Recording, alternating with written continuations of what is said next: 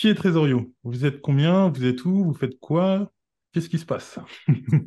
Alors, Tresorio, c'est une société qui existe depuis 2016, euh, qui s'est lancée en, étant parmi les premières sociétés en Europe à proposer ce qu'on appelle aujourd'hui du cloud mining. Euh, derrière le terme, il y a de la location d'infrastructures, euh, des serveurs de calcul à destination des gens qui veulent faire du minage de crypto. Qui a été une très bonne activité puisqu'on s'est lancé en 2016 pile au moment de, euh, de la naissance d'Ethereum euh, qu'on soutenait. Et euh, ça nous a permis de prendre conscience de la complexité qu'il y avait derrière la gestion de ces infrastructures de calcul, là où les data centers étaient encore très concentrés sur des serveurs de stockage de données.